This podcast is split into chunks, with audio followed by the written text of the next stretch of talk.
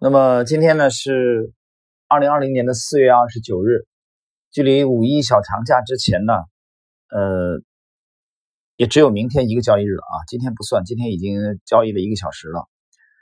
那么我们今天这个这一期的主题其实围绕围绕来谈一下这个成长。谈成长的话，那么经常去关注呃喜马拉雅半不红栏目的人。对一个词不会陌生啊，就是成长。那么另外一个词也不会陌生，就是阿尔法。我经常讲啊，你来做这个阿尔法，其实做这个超额的收益，就是超越指数的收益啊。那么其实它的内核指的还就是成长。那么我在知识星球半不红的专栏，在今年的四月十七日有一篇随笔，这个随笔的题目叫。你需要一个高度。这个有个副标题，就是谈 A 股的美股化和港股化。这篇随笔的篇幅并不是很长，但是我们旗帜鲜明的指出来了，A 股在二零一六年之后就出现了这种现象，而且这种现象在注册制登场的情况下将愈演愈烈。那么也就是盘面绝大多数的股票的不涨甚至下跌。伴随着极少数股票不断的上涨啊，不断的不屈不挠的创新高，将成为常态。那么还有很多的人没有意识到这种现象的发生。那么这些不屈不挠创新高的股票，就是阿尔法类型的股票，他们就是在未来的中国股市给我们带来巨额收益的，明显跑赢指数的。这个群体，那么这些股票有什么特点呢？我们从基本面来看，比如说啊，它比如说有几个特点，成成长股的特征，对它需求是长期稳定，啊，这个行业壁垒或者行业内的这个占有市场占有率比较高，或者说它有强有力的这个核心的竞争优势，啊，或者说它有卓越的企业家精神，啊，核心人物的这个威望比较高，而且有正确超前的战略眼光，啊，管理团队。稳定、执行力强等等等，这从基本面啊看这些因素。那我们从这个历史上的投资大师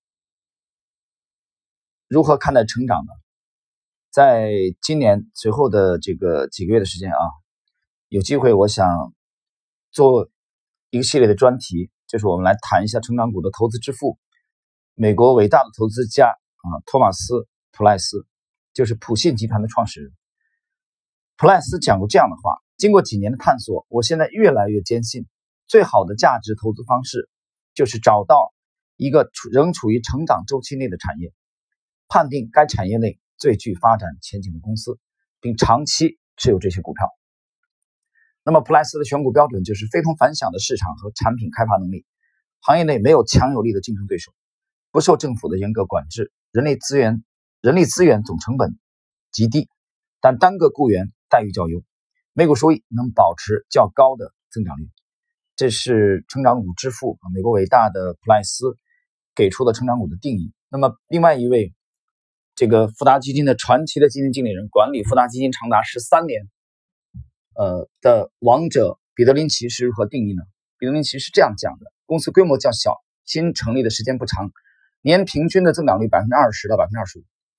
啊，采用 PEG 估值及未来的变化趋势寻找目标，投资快速成长型公司，一定要弄清楚增长期什么时候结束，要明白自己的买入价格等等。那么最后我们来看看巴菲特，他是如何定义的？啊，他是用消费啊垄断型的，他说最好是消费垄断型的企业，啊，他指的成长股，他认为主要是在消费这个领域，大消费，产品简单易了解，前景看好，有稳定的经营史，经营者理性忠诚。始终以股东利益为先，财务稳健，经营效率高，收益好，资本支出少，自有现金流充沛，价格合理。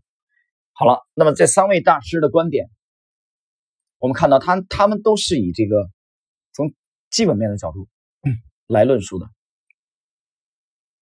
那么，在我讲了四月十七号知识星球半不红的专栏，我发出这个随笔啊，二零一九年啊，二零一九年。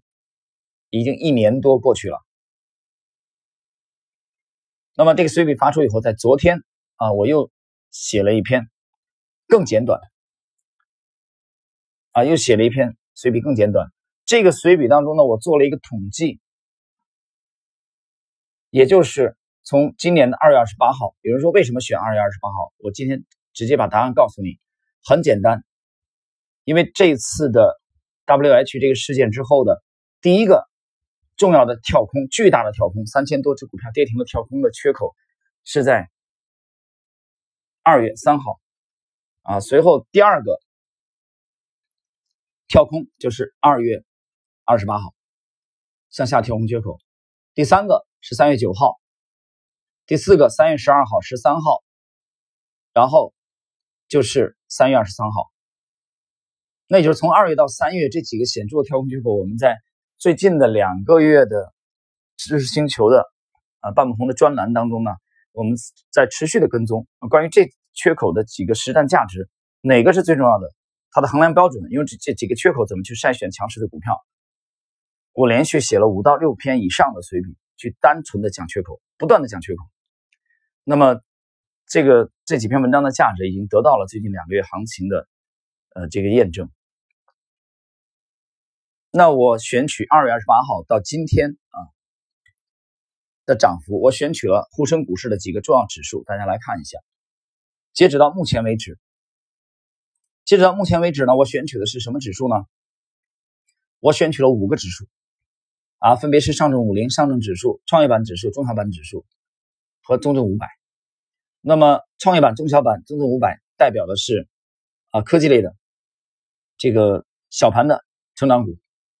那么，上证五零代表的是大盘股啊权重股。另外一个就是我们经常来衡量这个股市走势的股民俗称的这个大盘，就上证指数。我排序以后，大家没想到吗？有些人。昨天反弹，今天反，这个昨天成长股反弹，今天指数飘红，有很多人开始亢奋了。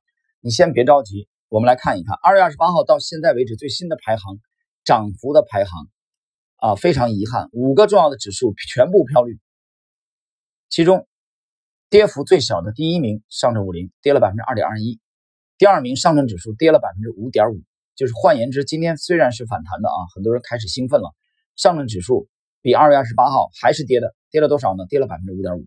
创业板跌了百分之七点一，中小板跌了百分之八点四七，中证五百跌了百分之八点七七，全部飘绿。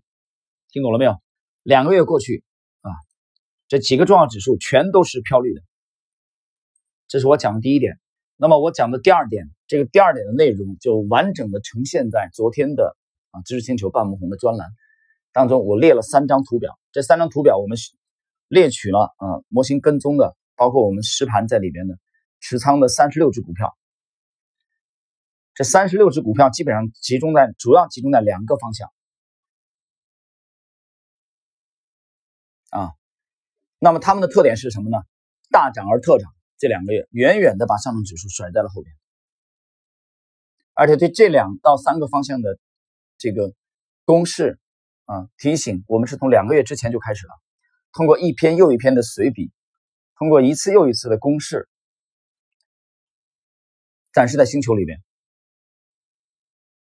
那么这三十六只到昨天啊，因为昨天发的这个，这三十六只展示的的最后一名，跑赢上证指数，也跑赢了将近二十个点，就跑赢上证指数百分之二十。最后一名啊，你听清楚。是最后一名，就第大概三十六名，跑赢上证指数的幅度也就基本上达到了百分之二十。第一名我就不讲了。那么这些股票有什么样的特点？从基本面，刚才我们通过几位大师的观点，它就是成长股。那么从技术面啊，从我们这个星球的从模型的这个观点，其实它就是机构不断在增仓的这些股票。这些股票就是大分化的受益者，就是印证了我在二零一九年去年四月十七号那篇文章啊那篇随笔的观点。那么这种观点在这两天注册制啊登录的创业板的这个实施的这种背景之下，将进一步得到强化。换言之，垃圾的公司将继续垃圾，优秀的股票啊将继续的大涨而特涨。遗憾的是，很多人的思路还没有调整过来。还在昏昏大睡，还在意淫，还停留在我以为我猜测啊，我觉得我的股票会涨，我的股票一定会涨的啊，我的股票从十五块跌到七块了啊，现在跌到五块了，我就死死不动，它一定会回到十五块的。你之前二十年都是这么干的，三十年是这么干的，那么赶上了一轮牛市，你的股票真有可能回到你的成本。比如当年你买了这个一汽轿车，啊，你套了五年以后又回到了你的成本，然后你解套了。你之前这么干是真有可能的，但是对不起，从今天开始，